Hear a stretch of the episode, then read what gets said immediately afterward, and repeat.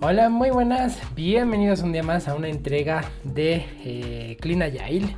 Hoy en concreto vamos a hablar del capítulo 5 de las prácticas técnicas. Ya se va poniendo esto un poquito más interesante para nosotros, ¿vale?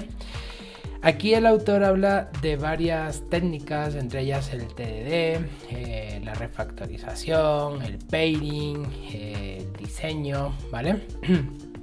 y pone bastante énfasis en el TDD, ¿vale? Vamos a ver por qué.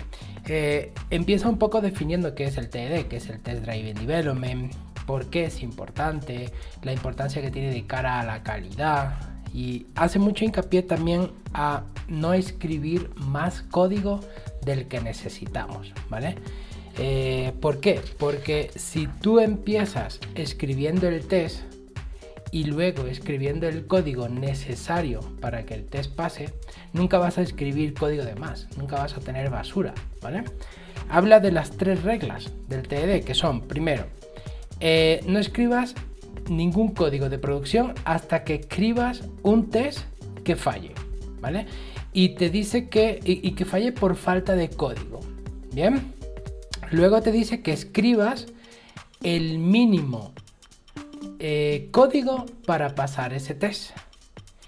Y por último, que no escribas más test del necesario para pasar el test.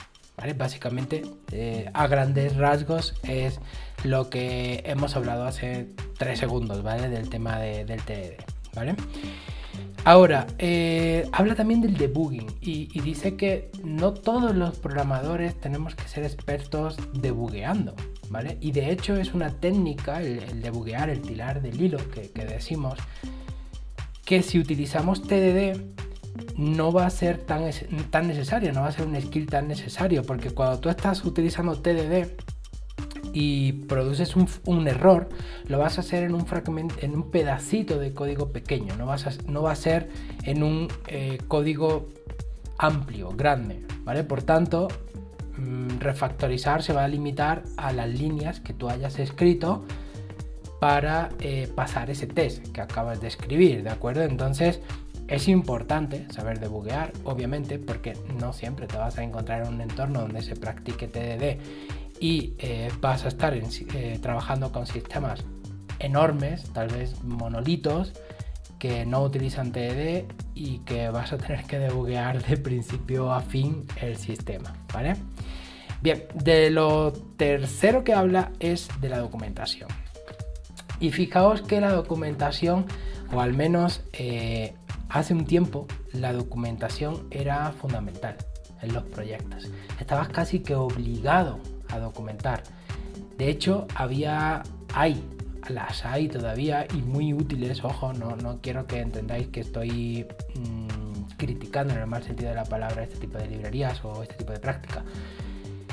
Eh, hace un tiempo era requisito fundamental documentar las variables con el arroba type, el arroba description, ¿vale? Para que luego le pases esta librería, que por ejemplo, recuerdo en Java, era JavaDoc, Tú pasabas a la librería y lo que te hacía es que te generaba documentación, bien en formato HTML, en formato en PDF, y te documentaba el sistema entero.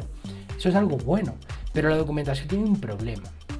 Y es que nosotros los programadores no solemos actualizar la documentación. Es decir, nosotros documentamos conforme vamos desarrollando, pero cuando vamos a cambiar algo o vamos a hacer un refactor o vamos a agregar funcionalidad, generalmente nos olvidamos de actualizar la documentación. Y esto es un hecho. Y cuando nosotros vamos a utilizar una librería o cualquier otro sistema, desgraciadamente la documentación no es la fuente de la verdad. ¿Vale? No podemos fiarnos de lo que diga la documentación porque nos olvidamos nosotros mismos de actualizarla. Por tanto, ¿qué es lo que hacemos? Miramos muy por encima de la documentación, pero al final vamos al código vamos a ese módulo, a esa librería, a ver ese método o cosa que necesitamos, ¿de acuerdo? Entonces, eh, la propuesta que se hace desde aquí, de las técnicas, de, desde las prácticas técnicas en Agile, es la misma que hay en Clean Code. Y es que no sobredocumentes. El código debería documentarse a sí mismo, debería ser tan fácil de leer que no se necesites documentarlo. Un nombre de una variable debería ser tan obvio lo que representa que no necesites documentar y decir para qué es esa variable. ¿De acuerdo? Entonces, utilicemos siempre la práctica de clean code, de nombrar bien las variables, de que el código se exprese o se documente por sí mismo, ponerle nombres eh, que indiquen realmente la funcionalidad que hace cada método o cada función, ¿vale? Y el autor aquí lo que dice, el tío Bob, es que tenemos que documentar ciertas decisiones que hayamos tomado y que otro compañero o compañera se pueda cuestionar ¿Por qué no lo hemos hecho de otra manera? Por ejemplo, imaginaos que tenemos dos versiones de un API, la versión 1 y la versión 2, y nosotros decidimos utilizar la versión 1. Si alguien llega después y lee ese código, pues va, a preguntarse por qué esta persona no ha utilizado la versión 2, que es más nueva. Pues si hemos tomado una decisión en base a lo que sea, da igual, cualquier, eh, cualquier eh, cosa que hayamos tenido en cuenta para tomar esa decisión, eso podemos documentarlo ahí, podemos decir, estamos utilizando la versión 1 del API por esta razón, ¿vale? Ahora, habla también... Eh, del término en inglés completeness, que es hace referencia a la cobertura, o sea, que todo esté cubierto por el test. Cuando nosotros no practicamos TDD, esto puede ser algo tedioso, porque cuando nosotros programamos, si no lo hacemos primero haciendo el test, no vamos a... O sea, más bien dicho, el código no va a salir como resultado del test. Por tanto, es muy normal que agreguemos complejidad al código. Muy normal y eso nos pasa a todos, ¿vale? Entonces, cuando tú quieres testear, cuando tú quieres crear test para un método que tú has desarrollado sin utilizar TED, generalmente te va a ser más complicado testearlo que si tú lo haces con TDD, ¿de acuerdo? Entonces, eh, aquí es donde entra también ya el tema de la refactorización, que todavía no, vamos a hablar de él, vamos a dejarlo un poquito más para más adelante, ¿vale? Em, habla, como te comentaba, del tema de la cobertura. No es necesario que nuestro sistema esté al 100%, sino que como equipo tenemos que decidir un nivel de cobertura que puede ser el 90, el 80, el 70, el 60%, da igual, tiene que ser un nivel, tenemos que llegar a un acuerdo de en qué nivel nosotros nos sentimos confiados en que pasado ese nivel de cobertura, como mínimo, nuestro sistema es confiable. ¿Vale? Pero como, como os digo, es una cuestión de acuerdo de equipo. ¿Vale? Bien, ahora habla del tema del diseño. Y esto está relacionado con lo que hablábamos hace un ratito. Generalmente nosotros cuando no hacemos el código en función del test, solemos agregar más complejidad. Si ya de por sí, generalmente algunos sistemas o muchos sistemas son complejos, complejos de entender, complejos en cuanto a arquitectura, o que hay muchos servicios, o que es un monolito pero que tiene muchos módulos, etcétera, etcétera, contribuimos nosotros a agregar más complejidad. Y si no estamos utilizando TDD, mayor aún. Y llega un momento en que nosotros mismos, los desarrolladores, llegamos a la conclusión de que es mejor borrar y empezar de nuevo. Y no deberíamos llegar a ese punto, porque sí que podemos llegar perfectamente a ese, bueno, perfectamente, muy entre comillas, a ese punto, sino que tenemos que tratar a toda costa de llegar a ese, punto y de tener siempre nuestro código eh, lo más ordenado posible. Y aquí ahora, lo más simple posible. Y aquí ahora es donde entra el tema del refactoring. ¿vale? Cuando nosotros estamos utilizando TDD, si te das cuenta, escribimos un test hasta que falle, por lo que sea, porque no compile, porque no sé, el método del servicio que vamos a crear todavía no está creado, es algo válido, o porque todavía no tengamos el código hecho, pues vamos a escribir partes pequeñitas de código para pasar ese test. Y vamos a seguir modificando el test para que no pase o seguir añadiendo casos de uso, ¿vale? Para que no pase el test y tengamos que escribir el código.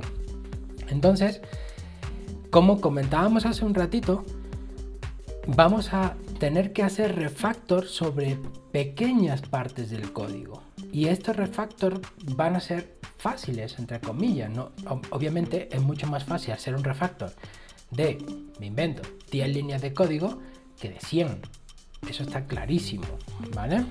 Entonces aquí el autor propone una técnica cíclica que es la técnica de, lo, presenta en, en un circulito, rojo, verde y refactor. Es decir, partimos del test en rojo que está fallando, llegamos al test en verde y refactorizamos. Volvemos a tener el test en rojo, hacemos que pase, refactorizamos. Es un círculo que eh, vamos completando. Y como digo, como nosotros estamos confiados de los tests que estamos escribiendo, porque estamos haciendo TDD, cualquier refactor que hacemos, si pasa el test, vamos a tener la suficiente confianza como para saber que no hemos roto nada. ¿Vale? Y cuando digo esto, no solo es en nuestro módulo, esto puede que afecte también a otros módulos. Por ejemplo, si refactorizamos nuestro método porque hay un parámetro que resulta que nosotros lo pusimos y ya por cualquier razón no lo necesitamos, si en otro módulo estamos haciendo uso de este método que le pasa ese valor, los tests en aquel módulo van a fallar. Entonces nosotros estamos seguros de que cualquier cosa que que toquemos, los test nos van a decir dónde más tenemos que tocar, ¿vale? Entonces, eso por ahí, eh, ligado siempre, como te digo, a la parte del de, eh, diseño simple.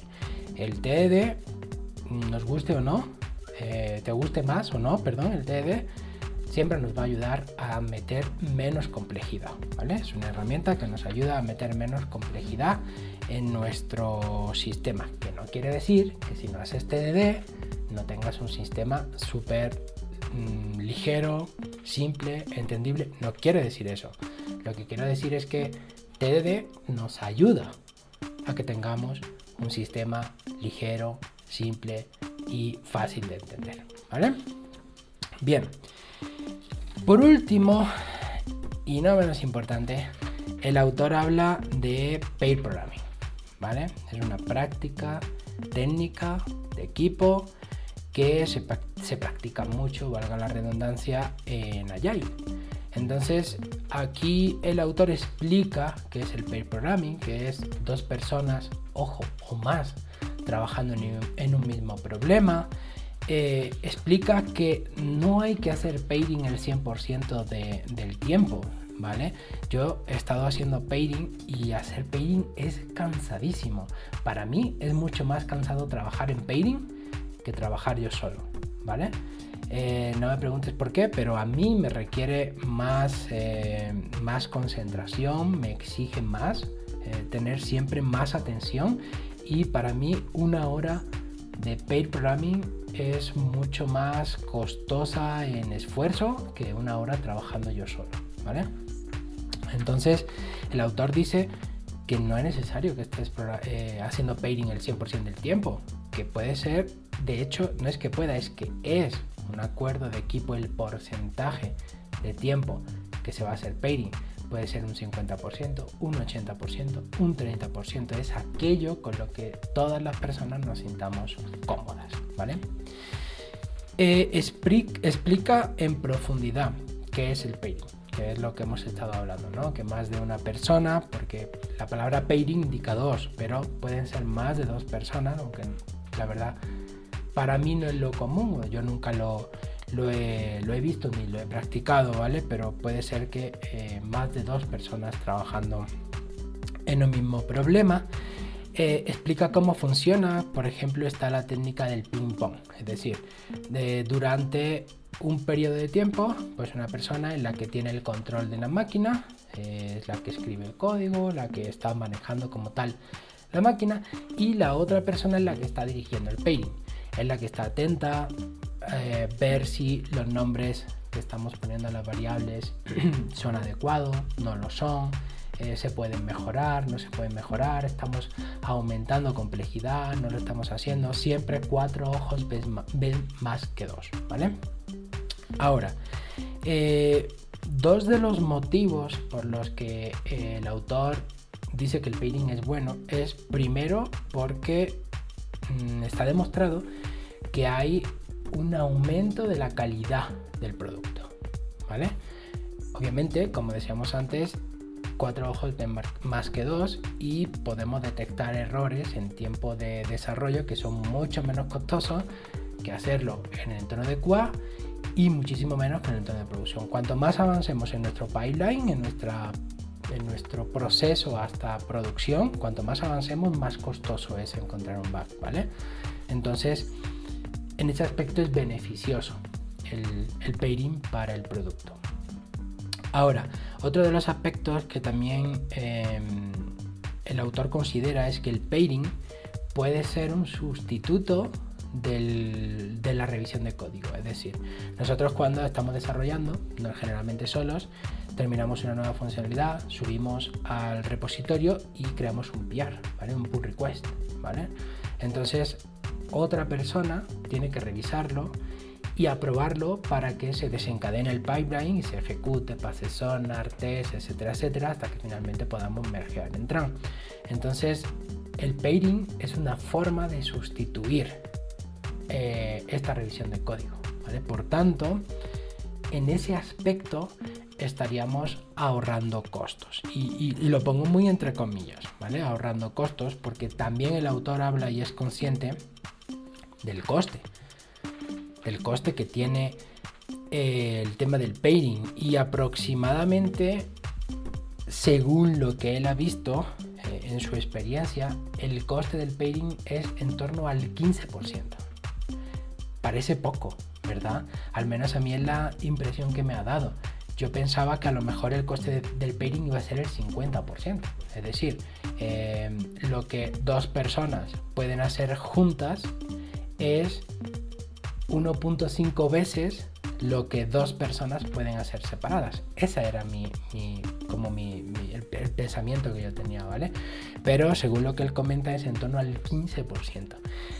Añadido esto a el tema del aumento de calidad y a que puedes prescindir del el code review, pues para mí no es un costo, para mí es una ventaja el tema de, del pairing. Y por último, respecto a este tema de pairing, también habla un poco de la capa eh, de gestión de, de los managers, ¿vale? Entonces, siempre nos dice que esto es una práctica técnica de equipo. Que nosotros no tenemos que pedir permiso, nosotros como desarrolladores, no tenemos que pedir permiso para hacer pairing, no tendríamos que pedir permiso para hacer TDD, ¿vale? Porque nosotros se supone que somos los expertos, ¿vale?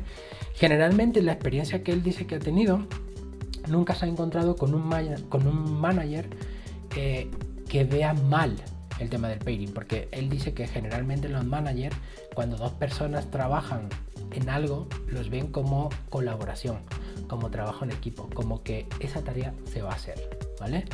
Pero también te dice que si alguna vez te encuentras con algún manager, con algún jefe o jefa que no ve bien el tema del pairing, que trates de explicarle los beneficios que tiene el pairing.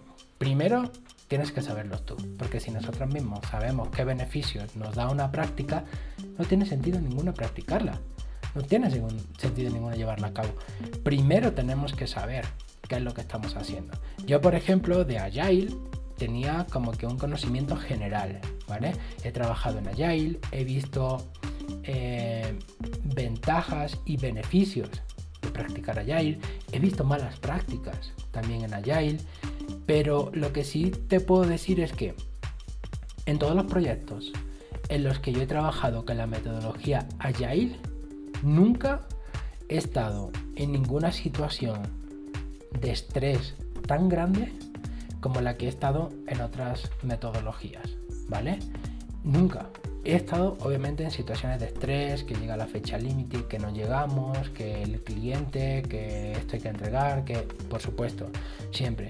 Pero han sido mucho menores en cantidad y en, eh, estrés, digamos. ¿vale? Entonces tenemos que, que conocer la metodología que estamos practicando. Yo por eso estoy leyendo este libro, para aprender un poco más eh, y estoy llegando a muy buenas conclusiones, ¿vale? Y es que no todo eh, sirve para todo. Y, me estoy adelantando un poco a las conclusiones. Esto es el final de este capítulo, ¿vale? Así que eh, estamos ahora mismo ya en el aspecto de conclusiones y opinión mía sobre el libro y sobre el capítulo, ¿vale? Por ejemplo, con el capítulo anterior yo veía que el autor estaba muy desorganizado, ¿vale? Pero con este capítulo yo, he podido ver que el autor lo ha puesto todo muy claro, muy ordenado. y yo estoy de acuerdo con el 99% de lo que se dice en este capítulo, ¿vale? Eh, ¿Quiere decir eso que Agile sirve para todos los proyectos y es la metodología de las metodologías? No. ¿Que es la, la metodología con mayúsculas? No, ¿vale? El otro día leía un artículo eh, súper bueno de Amazon Prime que había reducido el costo de uno de sus servicios en un 90% pasando de microservicios a monolito. ¿Quiere decir esto que este es el fin de los microservicios, que estabas equivocados? O que... No, no quiere decir eso. Lo que quiere decir esto es que para cada cosa tenemos una herramienta. Que no utilicemos una llave inglesa. La llave inglesa es, bueno, no sé cómo se conocerá en otros países, pero es esta llave que la puedes ajustar y se adapta en tamaño a toda la llave, ¿vale? La llave inglesa es la forma perfecta de romper un tornillo. La forma perfecta. No utilicemos para todo la llave inglesa, cojamos para cada tornillo, cojamos para cada problema la llave, la metodología, la herramienta que más se ajuste a esa, eh, a ese problema. ¿sí? Agile no es la solución para todos los problemas. Es una metodología que, como digo, yo he trabajado y me he sentido muy bien, mejor que en otras metodologías, pero no necesariamente es la metodología. ¿Vale? tenemos que ser siempre críticos, tenemos que estar siempre eh, aprendiendo. Ojo, te dejaré en las notas del episodio mis cursos de Java, de Go y de Git con un buen descuento.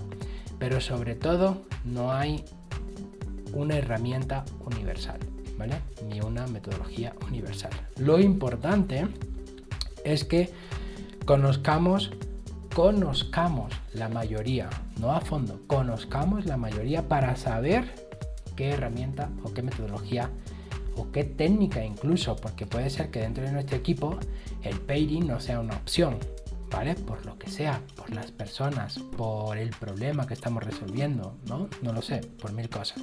Entonces que sepamos utilizar siempre la metodología, las herramientas que tenemos a nuestra disposición de la mejor forma posible y en el mejor caso indicado. Nada más, nos vemos en la próxima.